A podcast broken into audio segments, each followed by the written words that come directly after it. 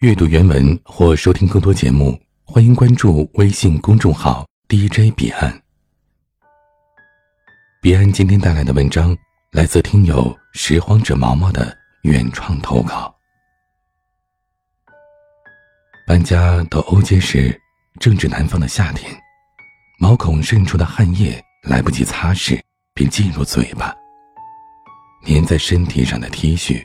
透着一股香水和汗液混合物，弥散在我的周遭。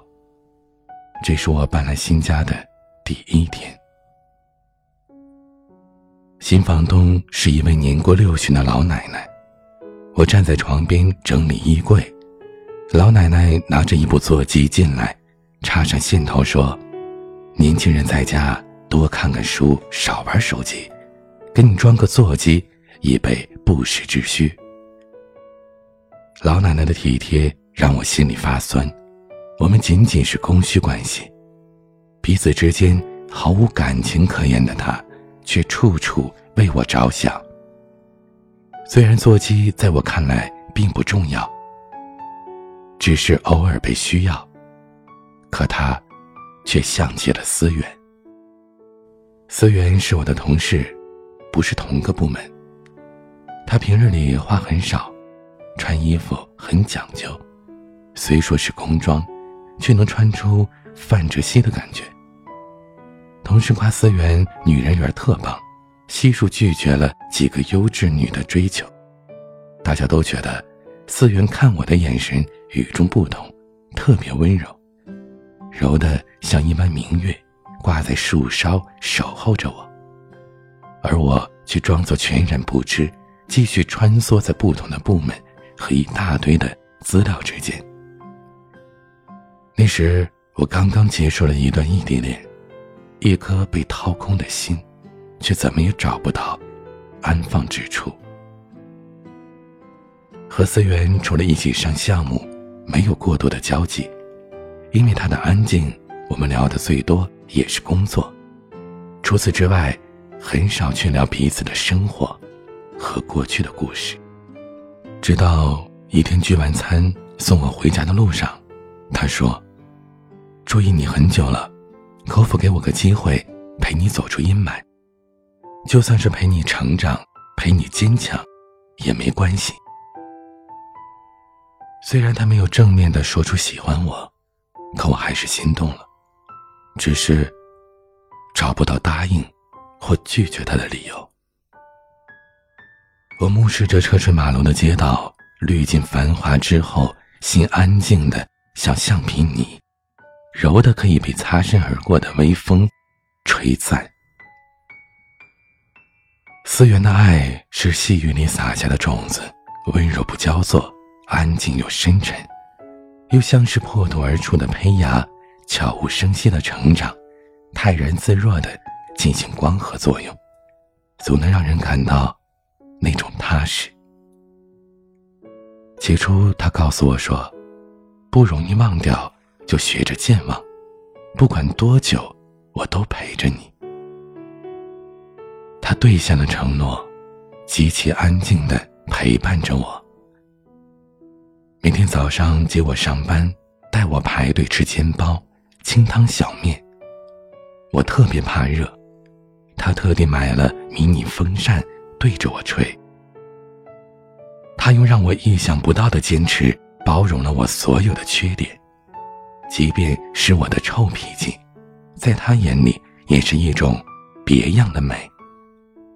在我意气用事、焦躁不安时，他对我说：“别怕，就当我是出气筒，有气冲我撒。”他用细致入微的举动，无形间拼凑好了我未愈合的心。虽然伤痕依然明显，可不会再疼。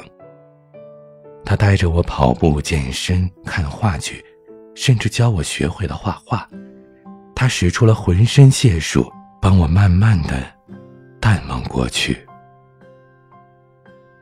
他的爱很安静，安静的犹如褪去繁华之后的城市，安静的让人享受。而短暂的享受之后，我和思源面临着再度的分离。我被派去贵阳上项目，这一走便是半年。结束了贵阳出差，回到重庆那天下着倾盆大雨，说好来接机的思源始终没有露面。打电话给他，他说准备打车回家。我说想吃解放碑的烧烤，他说太累了，不想动。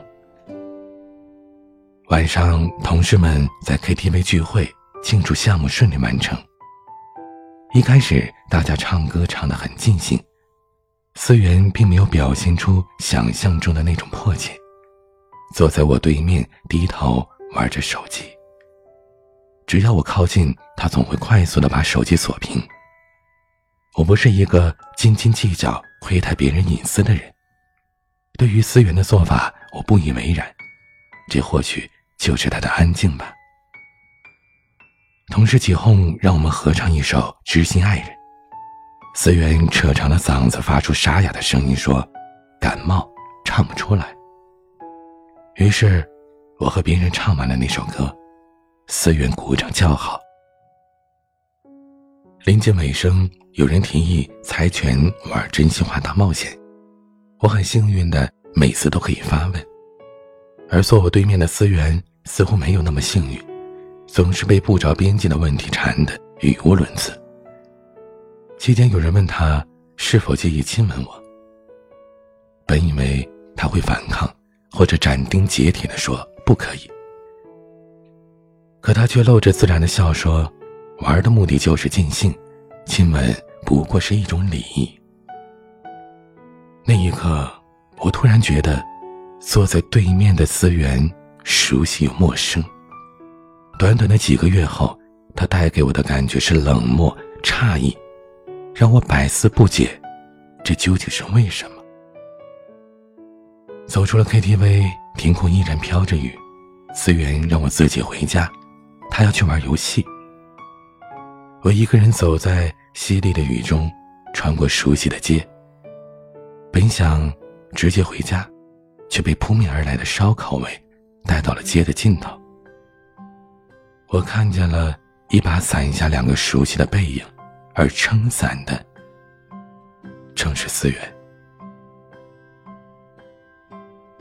我曾经在网络电台上听到过一篇文章，标题是“不打扰，是我最后的温柔”。而平时习惯了温柔的我，依然用着同样的姿态。选择不去追问思源，时间会证明他只是在发小脾气，他依然是属于我的那个暖男。可接下来的日子，在公司看到思源也是耸拉着一张脸，对我爱理不理。我弄坏了房东的水管，思源让我找人去修，我修完之后泡得像只落汤鸡。他主动申请去甘肃上项目，在没有他陪伴的几个月里，我学会了一个人吃饭，一个人看书，一个人望着窗外的月光发呆。感冒了，自己打车去医院；来例假了，自己蜷缩在床上忍着阵痛；自己从超市拎着大包小包的东西爬上五层楼。似乎我的生活已经不需要思源，每次主动打电话给他。他总说自己很烦，只想静静。思源的回答让我愈合的心流着脓，渗着血。明明想方设法的救赎了我，住进了我的心里，可现在却用逃离的方式逼迫我离开。虽然大家一致认为，思源是大众情人，擅长给别人疗伤，却从来。不安心的谈恋爱，只在别人偶尔需要的时候出现。他从来都觉得自己不重要。我一直有意的逃避着这个事实，总觉得他会为了我停留、收心，至少给我的感觉他是认真的。真正感到危机感扑面而来的时候，我好像连怎么发脾气。都不记得了。我问自己：这究竟是怎么了？思源驻守甘肃时，中途回来过一次。我将自己打扮的很阳光、特精致，兴致勃勃的按照飞机落地的时间，提前的等候在机场。眼见从出口走来一批又一批的人，可始终不见思源。打电话过去才知道，他昨天就回来了，只不过没告诉我而已。那天恰好是星期五，我拖着疲惫的身体回到家，房东老奶奶问我怎么了，看起来这么疲惫。我停顿了几秒说：“工作太累，精神太差。”老奶奶关掉电视。拉着我的手说：“闺女，一个成熟的女人是不会被情绪所左右，更不会让感情牵绊。懂得珍惜，也要学会判断。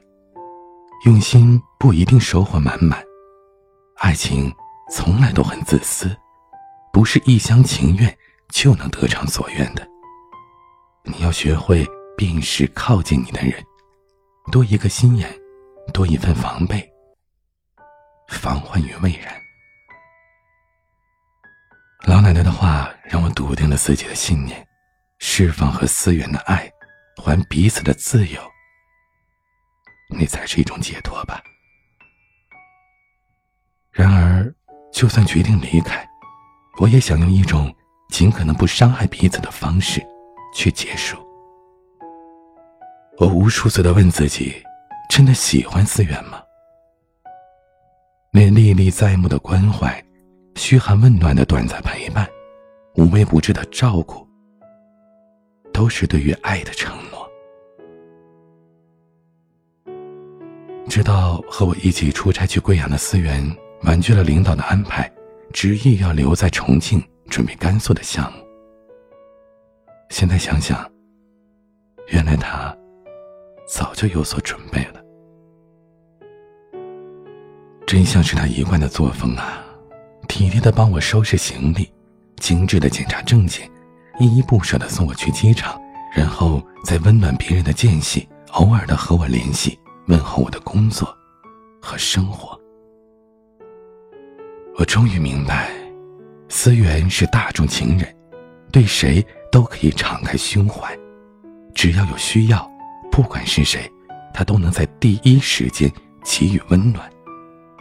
这是他对待任何一个女孩的态度，也包括我。可我心底渴望的，却是另外一种爱情。这才是我想要离开他的理由。一切看似水到渠成的事儿，却在短短的几个月里颠覆的面目全。就像那歌里唱的：“得不到的，永远在骚动。”被偏爱的，都有恃无恐。人心是个无底洞，填不满，也掏不空。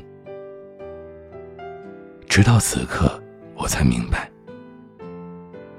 思源只是温柔了我那一段消沉的岁月，而我兜兜转转的，依然像只迷途的羔羊，还是想回到那最初的地方。思源回来之后，我发消息给他，约在楼下的咖啡厅见面。不料他打电话过来问我什么事儿。我问他最近好不好，他不耐烦地说：“哎呀，有话直说，我这还忙着呢。”迟疑的三秒之后，我说：“对不起，这样的坚持太难了。”我们分开吧。好的，照顾好自己。我想对他道声祝福，可却哽在心间，无法开口。就这样，我和思源分开了。他甚至没有给我当面说分手的机会。不过这样也好，免得尴尬。在那一瞬间，我突然懂得，不是所有的爱情都可以长相厮守，看似甜蜜的爱情也会毫无征兆的生变。有时候，爱情如烟火般绽放，如惊鸿一瞥般消失。或许，我需要你时，你恰好出现；我想你时，你恰巧也在想我。这才是爱情最美的姿态吧。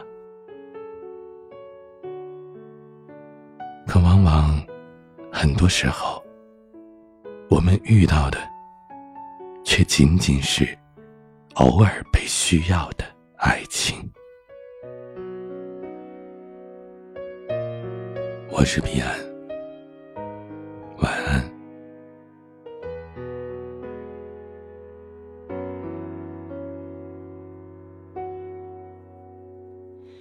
这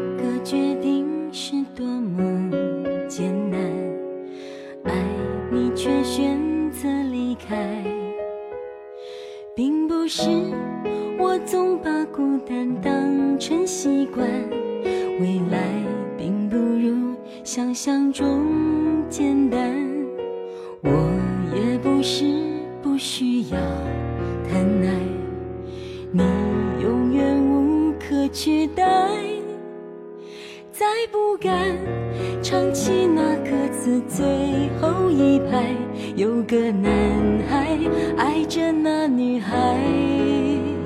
抱歉，我我知道自己不负责任，虽然我很认真想过和你过一生，为什么会逃避这一刻？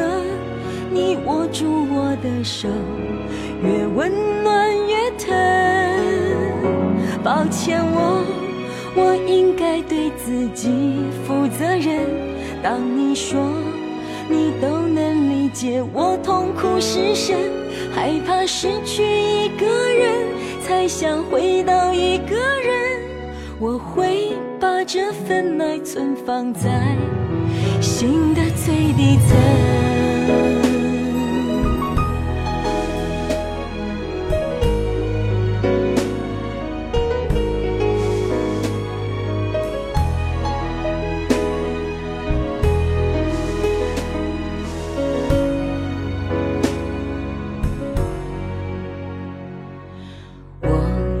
是不需要疼爱，你永远无可取代。